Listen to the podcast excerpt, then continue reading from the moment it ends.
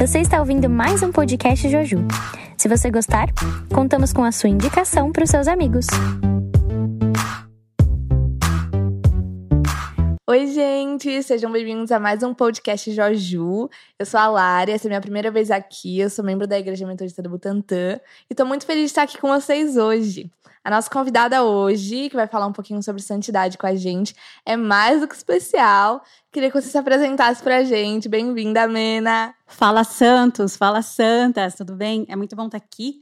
Estou muito contente com esse convite, ainda mais quando eu soube que é a Lari que vai estar conduzindo então, estou muito grata de compartilhar um pouquinho com vocês o que Deus vem fazendo na minha vida e aprender também. Então, vai ser um prazer, já está sendo um prazer. Que bom. É, quero começar esse momento é, lendo um versículo que está lá em Levítico 11:45, que diz assim: Eu, Senhor, sou aquele que os tirou da terra do Egito para ser o seu Deus. Por isso, sejam santos, pois eu sou santo. Queria te perguntar, Mina, pra gente começar esse papo, por que que Deus ele convida a gente para ser santo? O que isso significa na nossa caminhada? Essa é uma ótima pergunta, né? Então, o Senhor nos criou para ser imagem e semelhança dele. Então, se ele é santo, ele espera o mesmo da gente, não menos que a gente seja santo. É, muitos cristãos, né, eles ficam receosos hoje em dia, assim, de afirmar que são santos e que carregam isso com eles. Por que, que você acha que isso acontece? Essa pergunta é um pouco delicada, assim, se a gente for parar para pensar, porque se nós somos chamados para ser santo, por que, que a gente carrega isso como se fosse um peso e não algo natural, né? Mas se a gente parar para pensar, eu acredito que você já deve ter ouvido por aí, inclusive muitas vezes no próprio altar, de pessoas falando: nós somos pecadores, nós somos pecadores. E essa não é a verdade. Porque uma vez em Cristo, nós somos santos. Se a gente parar para pensar, Paulo fala em muitas das suas cartas, quando ele se adressa a, ao povo, ele chama eles de santos. Então, se você pegar uh, Filipenses, Colossenses, Efésios, Coríntios 1 e 2, ele fala Paulo aos santos.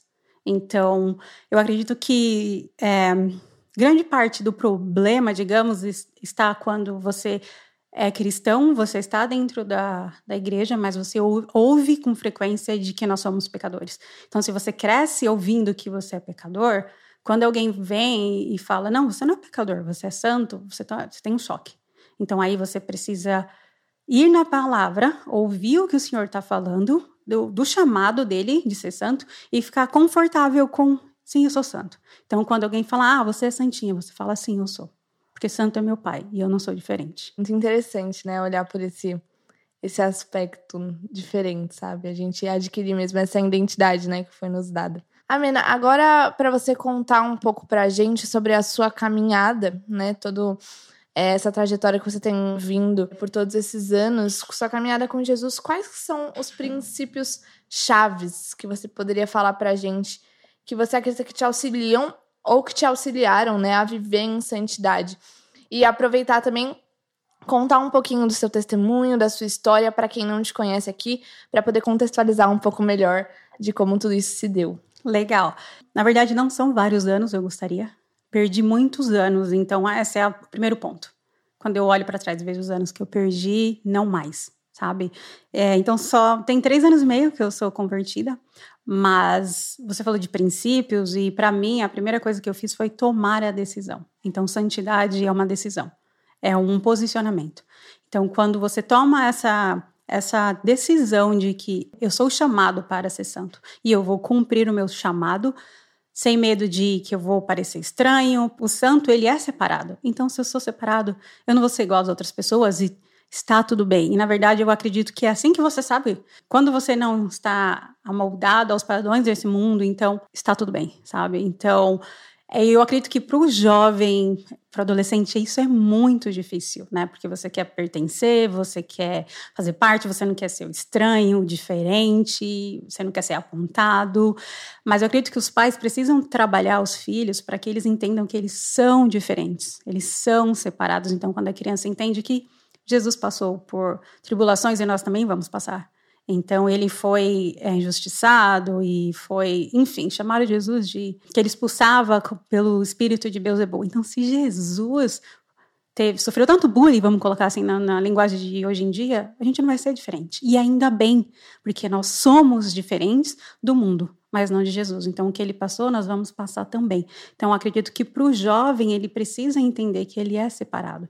E não tem como agradar um mundo e agradar a Deus, porque quem se faz amigo do mundo é inimigo de Deus. Então, a gente tem que tomar essa decisão de que Sim, eu sou diferente. Então, sim, eu não vou usar essa roupa. Sim, eu não vou usar esse linguajar.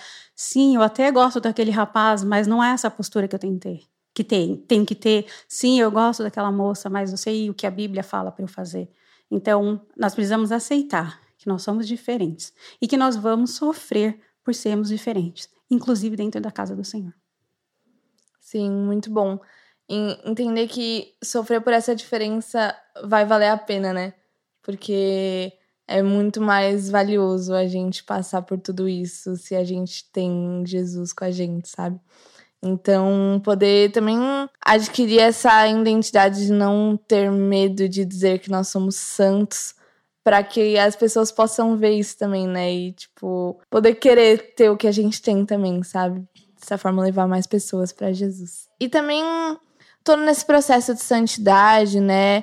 É muito difícil a gente se manter firme, né?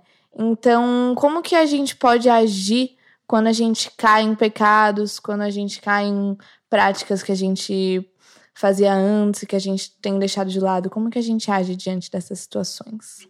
Vou te dar um exemplo sobre o que você falou. Então, quando eu tive a minha conversão, eu entendi que eu nasci de novo e que eu era um bebê. Então, quando você é um bebê, a mãe espera que você vai sujar a fralda, né? Então, e isso é conosco na nossa caminhada. Então, nós vamos pecar, mas não somos pecadores. O nenê vai sujar fralda, mas não é aquilo que ele é, né? Então, o Senhor tem tanto cuidado de, ok, você sujou a fralda, vou limpar. E quando a criança vai crescendo, ela ela chega ela mesma na mãe e fala: "Mãe, mãe". Então a mãe vai lá e troca. Então quando nós pecamos e nós e o pecado fede. Então quanto mais já ficou perto de uma criança com muito tempo sem trocar fralda, ninguém aguenta. Né? Então não precisa esperar chegar nesse estado onde as pessoas de fora começam a apontar que está na hora de trocar. Então quando a gente cai, a gente precisa entender que o Senhor sabe, o Senhor nos conhece e sabe que aquilo vai acontecer muito antes da gente fazer. O que eu acredito que a gente não pode deixar é, de que fique lá, sabe, insuportável, e as pessoas começam a sair do seu lado, e você começa a fugir do Senhor e até das pessoas, né, que estão ao seu redor. Então, é entender que o Senhor sabe que nós vamos cair. A palavra fala que se nós cairmos sete vezes, ele vai estar ali sempre para nos levantar. Então, é, sabendo de que, ok, eu não vou cair, mas se eu cair, eu tenho um pai que me ama e que vai estar disposto a me limpar, desde que eu reconheça que eu estou sujo. Entendendo um pouco mais, para você poder passar um pouco mais da, da sua vivência para a gente, perspectiva mais prática, quais hábitos que te auxiliam na vida em santidade e também quais hábitos que te atrapalham a viver uma vida em santidade. É, Paulo fala sobre isso. E, então ele fala que há coisas que não cabem aos santos fazer. Então, mencionar imoralidade sexual, impureza, cobiça, não cabe isso aos santos. Então, quando eu me vejo invejando, eu já logo, Senhor, cuida do meu coração. Eu já peço perdão na hora, não vou esperar. Então, eu não tenho vergonha de falar diante do Senhor que eu invejei alguém, ou que eu cobicei algo, ou até às vezes para a pessoa, eu não. Eu acho que sim, é muito importante a gente ser vulnerável, sabe? Então eu não tenho medo de ser vulnerável. E eu, eu, uma coisa que eu faço, eu uso muito da palavra. Então, se o Senhor falou 70 vezes 7, eu não quero te machucar. Mas eu sei que eu tenho um bom número ali se eu fizer. Então eu vou voltar lá e vou pedir perdão de verdade, de coração. Esse é o ponto, sabe? Eu sei que eu estou errada, eu vou pedir perdão, eu vou, vou confessar. E sobre a imoralidade sexual, nem no pensamento, sabe? Então, quando já veio no meu pensamento, assim, eu já, Senhor, me perdoa. Mesmo que às vezes é o inimigo que soprou, o Senhor me perdoa. Então, é, é, um vigiar, sabe? É um vigiar constante. E outras coisas que, que Paulo também fala, né? Então, cabe a nós é, invejar, a querer o que o outro tem. Então, eu acredito que são as coisas do mundo, as paixões do mundo. E o que me faz ficar centrada é 1 Coríntios, eu até tenho aqui no meu celular, para nunca esquecer.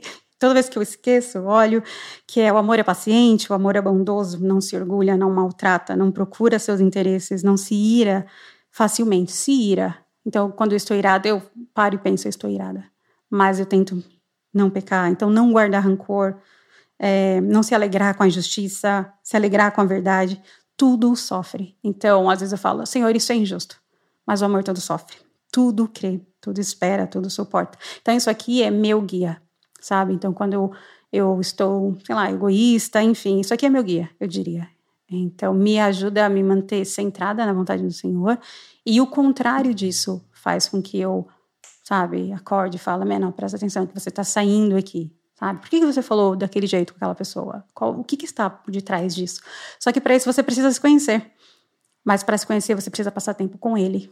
Porque quanto mais eu estou com ele, mais eu me conheço. Porque quanto mais nós estamos diante da santidade de Deus, mais a gente percebe as nossa, a nossa escuridão. E quanto mais. E por isso que é tão difícil você chegar perto do Senhor. Por isso que Isaías falou, né? Coitado de mim, sou um pecador. Porque quanto mais a gente, mais a gente se chega ao Senhor, mais a gente vê, sabe, a escuridão está dentro da gente. E a gente tem que pedir para o Senhor, não se esconder da escuridão, mas pedir para o Senhor, Senhor, tira. Falando um pouco sobre a decisão, algo que eu acredito que me ajudou muito a entender o processo e até onde eu quero chegar foi no primeiro encontro, no segundo encontro que eu tive com Deus. E o Senhor estava no meu quarto e eu falei para ele que eu queria a verdade. E ele me perguntou assim: até onde você quer ir? Então, quando eu ouvi até onde você quer ir, eu entendi que é uma jornada. E que tem algumas pessoas que elas vão decidir andar, outras, sei lá, engatinhar e outras correr. Paulo fala que é uma corrida, então quando eu li na palavra que é uma corrida, eu decidi correr. E tem gente que vai decidir andar. E tá tudo bem, mas entender que é um processo e que tem um lugar de chegada me fez me manter focada. Então, para mim foi assim, divisor de águas quando o anjo do Senhor falou até onde você quer ir. E a minha resposta foi: eu quero ir até o final. Então, não importa o que aconteça, eu quero ir até o final. E a primeira coisa que ele me falou foi: mas com o ritmo de vida que você tem, você não vai conseguir descobrir a verdade.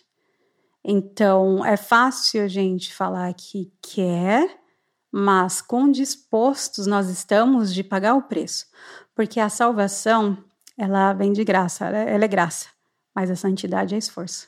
Sim, sou salvo e é muito bom, né? É, é, é muito bom.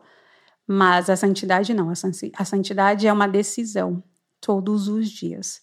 E é uma decisão de que vai. É, você vai ter que escolher. Não dá para você assistir as coisas que o mundo assiste. E as pessoas falam, é, mas ser santo quer dizer não fazer, quer dizer não precisar fazer. E aí faz toda a diferença né? Nós nós não precisamos usar aparelho para respirar. A gente só respira. Então, quanto mais a gente se aproxima do Senhor, menos as outras coisas se tornam necessárias. Filmes, músicas, conversas. Então, é um aproxima-se da luz, que a treva deixa de fazer é, sentido para você. Pelo contrário, vira repúdia. Então, não é vou deixar de fazer essas coisas, não. Vou me aproximar da, da luz, porque essas coisas vão deixar de, de fazer sentido. Você falar disso é muito interessante, né? Porque muitas pessoas veem, às vezes, o processo de santidade como privação e você não pode fazer isso, você não pode fazer aquilo. E quando você fala de que só não são necessárias só não fazem sentido, sabe? Traz uma, uma leveza, né? E realmente, tipo, santidade não é para ser algo pesado, né? É para ser algo leve, algo natural. E as coisas só vão acontecendo, porque na hora que você vê um pouquinho da luz, você quer cada vez ver mais, né? Então, muito legal isso que você falou. É muito interessante. Eu acho que impulsiona e encoraja muitas pessoas a permanecerem nesse processo, a quererem correr da mesma forma que você correu. Amém. Vem correndo, na verdade, né? Hoje, antes de vir para cá, o senhor me, falou uma coisa que eu achei muito interessante. Era uma situação no, no trabalho, mas o que o senhor me mostrou é que ele nos deixa escolher. Então, ele vai mostrar o melhor, ele vai nos oferecer o melhor. Mas quem vai escolher até onde você quer chegar na sua santidade é você. Às vezes a gente confunde, a pessoa vê Deus em você, mas será que você precisa abrir a sua boca para que alguém veja Deus em você? Será que você precisa ver uma ação? Então eu acredito que ver Deus em alguém é muito, está muito além do que a gente imagina.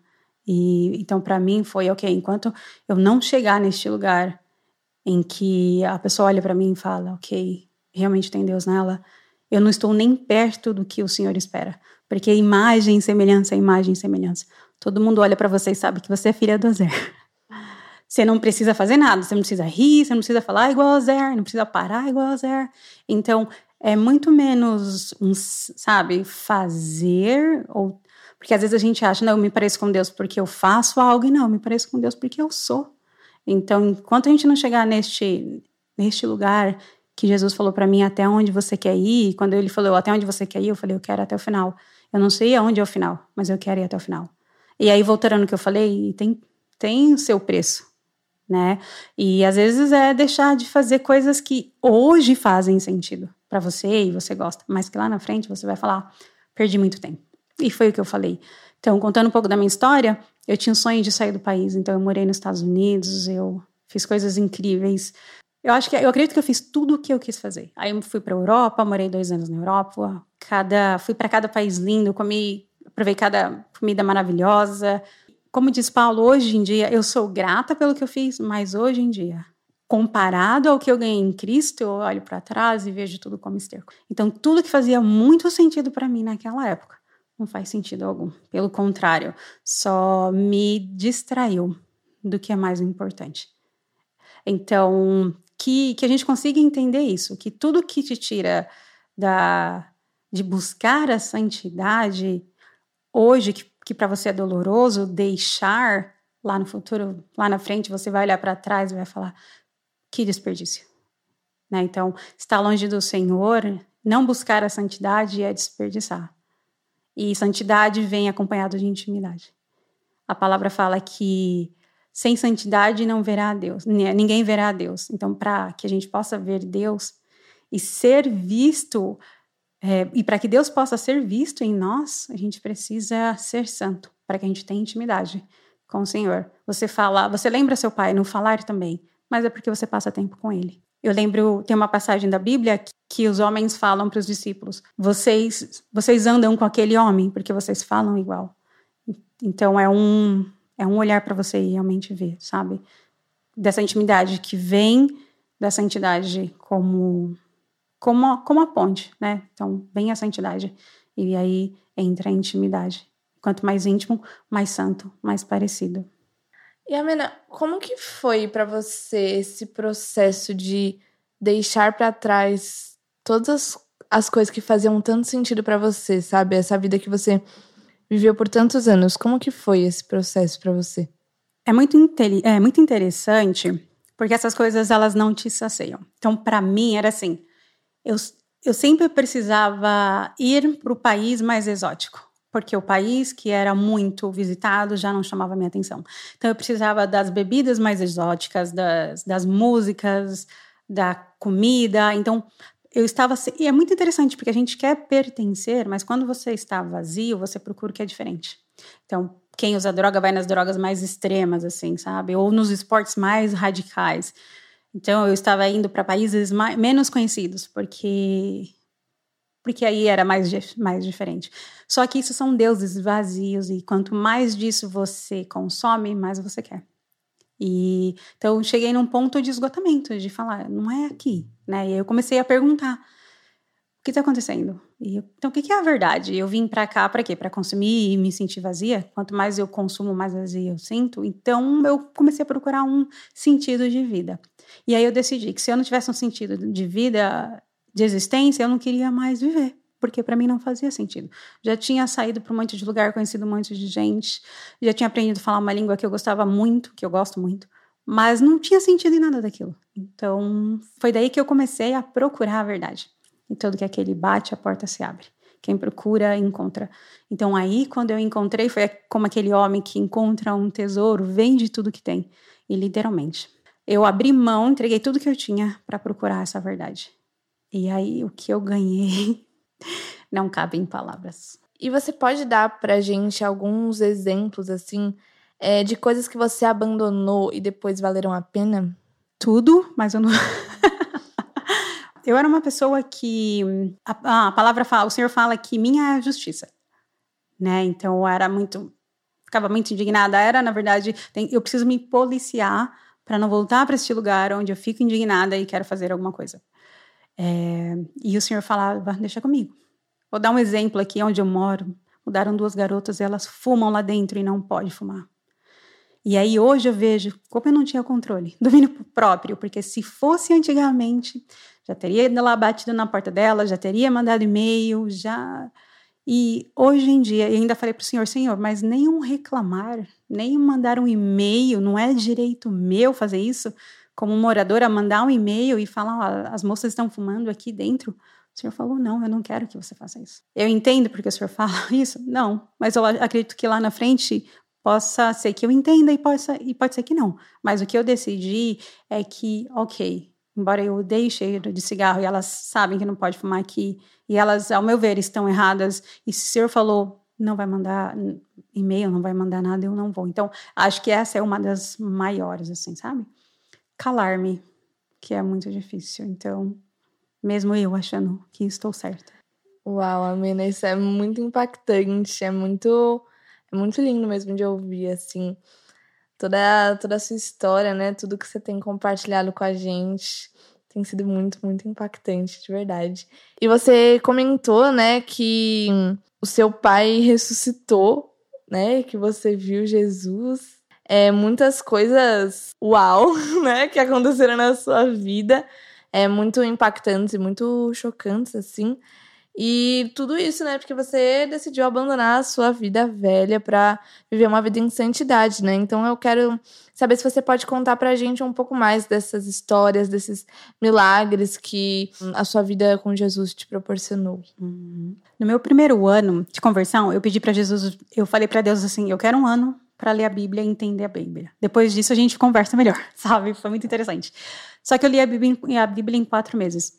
Estava trabalhando, né? Tinha tempo. Quando eu li a Bíblia, a primeira coisa que eu fiz foi confrontar Deus. Eu falei: se a sua Bíblia está cheia de promessas assim, como que o seu povo vive do jeito que vive? Como que tem um monte de gente que não tem que não nasceu de novo dentro da tua casa, como tem gente passando. E eu não estou falando que a gente não vai passar por tribulações, porque a palavra fala que a gente vai fazer isso, que a gente vai passar por isso. Mas como tem muita gente dentro da sua casa não vivendo o que o Senhor está falando. Então, Aí eu falei para o senhor assim: ok, eu li, tenho um entendimento geral e eu coloquei o senhor à prova, não sei se posso dizer isso, mas eu falei assim: ok, eu vou falar tudo que a sua palavra diz. Só tudo. E preciso da sua misericórdia, porque eu vou no meio do caminho. Mas eu vou fazer tudo que sua palavra fala que é para fazer. Mas se não der certo, é o seu nome que está em jogo. E aí eu vou falar para todo mundo. Mesmo não sendo quem sou eu, né? Mas, então foi isso. Eu decidi, decisão novamente, acreditar na palavra de Deus. E a primeira coisa que me ajudou, quando eu entendi que a fé vem do ouvir e do ouvir a palavra. Então não é eu, a Mena, consigo fazer? É não. É o Senhor consegue fazer. Então eu entendi que a única coisa que eu precisava fazer é ouvir a palavra. E ouvir a palavra fez com que eu criasse é, fé de acreditar na, na, palavra, de acreditar que o sobrenatural, ele é o natural. Então eu acredito até que é por isso que para mim seja mais fácil viver o sobrenatural, na verdade, porque ele é o natural, tá na palavra. Então está, a palavra é cheia de sobrenatural. E então eu realmente decidi acreditar na palavra. E esse vários assim, vivi vários vários momentos sobrenaturais de ver o paraíso, de ver Jesus ressuscitar meu pai, de ver o Senhor na minha casa, sabe? de muitas coisas, sentir o cheiro do Senhor, conversar com o Senhor, cheiro de ressurreição, muitas coisas. E muitas coisas mais ainda para viver. É, mas essa do meu pai marcou muito, porque foi, foi bem no meio, assim, comecinho do Covid, eu tenho uma irmã que é enfermeira, então a gente, né, ficou, nós ficamos expostos ao Covid. Mas uma coisa que o Senhor mostrou para mim sobre ressuscitar meu pai foi que ele não fez porque ele queria que eu passasse pela experiência de ressuscitar meu pai. Na verdade, eu, desobede eu desobedeci a palavra, porque a palavra fala para a gente não dormir sem pedir perdão para alguém. Eu fiquei chateada com meu pai na noite anterior porque ele gritou comigo. E nós já estávamos vindo de um processo de cura durante um ano. Durante um ano, o Senhor estava me curando. E o meu pai, para que ele pudesse levá-lo. E na Semana para Jesus de 2019, é, eu recebi uma palavra que disse: Amena, você precisa levar seu pai para Jesus. Só que o Senhor fez todo, sabe, curou a mim, a meu pai. E só que naquela na noite anterior ele gritou comigo e eu fiquei muito chateada e eu dormi sem falar com ele. Então eu acordei, tomei café e não tomei café com ele. Ele almoçou e eu não quis almoçar. E aí eu, ele pediu ajuda para se deitar. E naquela hora eu ouvi não sai daqui. Eu fiquei do lado da cama dele. E ele teve uma parada respiratória. E eu comecei a chorar. E eu comecei a chorar não porque ele também porque ele tinha ido, mas eu comecei a chorar porque eu ia ficar com aquele sentimento pelo resto da minha vida, de que meu pai dormiu, eu não falei com ele. Meu pai tomou café e eu não, eu fiz as minhas tarefas assim é, que eu tinha que ter, que ter feito. Então eu servi meu pai, mas eu não falei com ele. E às vezes a gente faz isso com o Senhor, a gente serve o Senhor, está na casa do Senhor, mas a gente não senta para conversar com ele. E, e é isso a intimidade, é sentar para conversar sem fazer nada. É só ouvir, só sentar nos pés de Jesus. Foi o que Maria fez. E a gente quer ficar fazendo as coisas igual a Marta. Então, Jesus, é, realmente, o coração do meu pai tinha parado. É, parou de respirar, ele ficou uns três minutos lá, morto. E aí Jesus apareceu. E Jesus falou para mim assim: é, fale para que ele reviva. E eu olhei para o meu coração, ele estava em chamas. Mas eu não tinha eu tinha fé no meu coração, mas não a força nos meus lábios. Então eu não consegui falar a palavra reviva e eu falei para Deus, Senhor, não. Só comecei a chorar. E aí Jesus falou reviva e eu ouvi aquilo dentro do meu coração. E eu olhei para o lado, eu vi aí o Senhor, aí Deus soprou nele. Na hora que Deus soprou, ele fez. E aí eu, imagina, comecei a chorar muito. E aí eu falei, pai, pai, abracei meu pai. Ele faleceu uma semana depois. Mas depois, o que o senhor me explicou foi: não é que ele precisava ressuscitar meu pai. Ele fez aquilo para que eu não ficasse com. Então, assim, é muito interessante. Deus faz coisas grandes e às vezes a gente pensa: quem sou eu para Deus fazer algo tão grande? Então, o Senhor não precisava ressuscitar meu pai. Ele ressuscitou meu pai para que eu não ficasse com aquele sentimento, aquele gosto de fel na minha boca o resto da minha vida. Então, isso é muito incrível sabe? De ver esse cuidado do Senhor. Então, são coisas assim que fazem. E, e é claro que a gente não precisa passar por isso, porque a, a palavra é cheia de exemplos de pessoas reais que viveram isso. A gente só precisa acreditar na palavra e viver a palavra. Então, santidade é realmente escolher viver a palavra e aceitar esse lugar tão maravilhoso de, de ser separado. A gente é separado. E eu posso falar que tem três anos e meio que eu sou separada. Eu acredito que quando a gente vem de, do mundo, é mais fácil de entender a preciosidade disso do que quem nasceu dentro. Quem nunca teve fome não entende o que é passar fome. Porque aí você você esbanja, você joga fora, você não quer, você está enjoado. Mas quem passou fome não. Então, quem vem do mundo, do mundo entende a preciosidade que é ser chamado de filho, que é morar no lar, que é ter irmãos. Tem nada melhor do que receber uma oração, poder é, confessar para alguém que não vai te julgar, que vai te entender. Então, é aceitar esse lugar de honra. Tem um versículo que fala que o Senhor é majestoso em santidade. Olha isso. Não sei você, Lari, mas eu quero ser majestosa em santidade. Porque meu pai é e eu quero ser igual ao meu pai. Uau, Amina. Isso é muito impactante, muito incrível. Até nem tenho o que falar, né? Tudo isso muito, muito impactante mesmo, assim. Só de te ouvir, assim, eu já, já fui muito, muito impactada com tudo isso que você falou pra gente. E agora, a gente encerrando o nosso podcast, é, eu quero saber que conselho que você daria para as pessoas que querem viver a vida em santidade, que têm estado nessa caminhada ou que ainda não entraram nessa caminhada, mas vão entrar. Incentivos, assim, sabe? Que ajudem as pessoas que estão ouvindo a gente a permanecer firmes, igual você tem permanecido. O que e também para você contar o que mais te incentiva a permanecer, para que a gente possa usar isso também na nossa caminhada. Tá, eu vou responder primeiro então a segunda pergunta, volto para a primeira. Se eu sair, você me você me volta. Então, o que me motiva é entender o preço que Jesus pagou. E a humildade de saber que eu, por mais que eu tente, eu não vou entender. Foi um preço muito alto. Então, eu todos os dias e Paulo fala que para que a gente se entregue como sacrifício vivo. Então, todos os dias eu, eu me lembro que eu preciso me entregar como sacrifício vivo, porque ele pagou um preço muito alto. Então, uma coisa que é muito comum a gente ouvir é que os desejos do Senhor estejam alinhados ao meu. E sim, a gente pode pedir, mas o que a gente precisa entender é que não é, são os meus desejos, é o desejo do Senhor. E aí eu confio no Senhor, porque a vontade dele é boa, perfeita e agradável. Então são várias coisas. Uma delas que me motiva é essa, o preço que Jesus pagou. Outra é entender que a vontade do Senhor é boa, perfeita e agradável. E todas as outras coisas que a gente vê na Bíblia. E agora o que eu diria para quem quer viver isso, a primeira coisa que você precisa fazer é tomar a decisão. Simples assim, porque quando você. Simples assim, não, tá? Voltando, então. Mas é tome a decisão. Então, e se você não conseguir, Senhor, eu quero tomar essa decisão. Eu sei que eu não estou nesse lugar, me ajude a tomar essa decisão. Entrar neste lugar de, ok.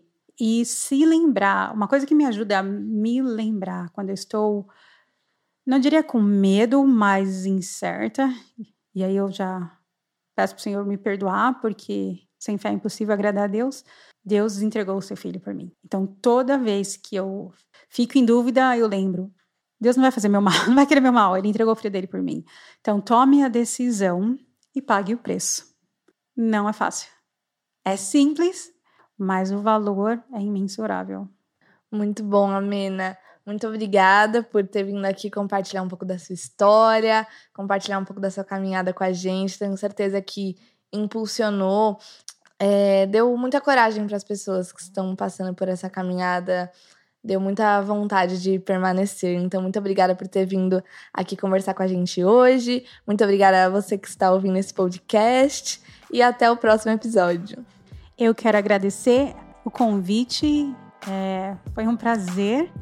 Estou muito feliz e estamos juntos. Eu vou correr. Se você quiser correr, bora!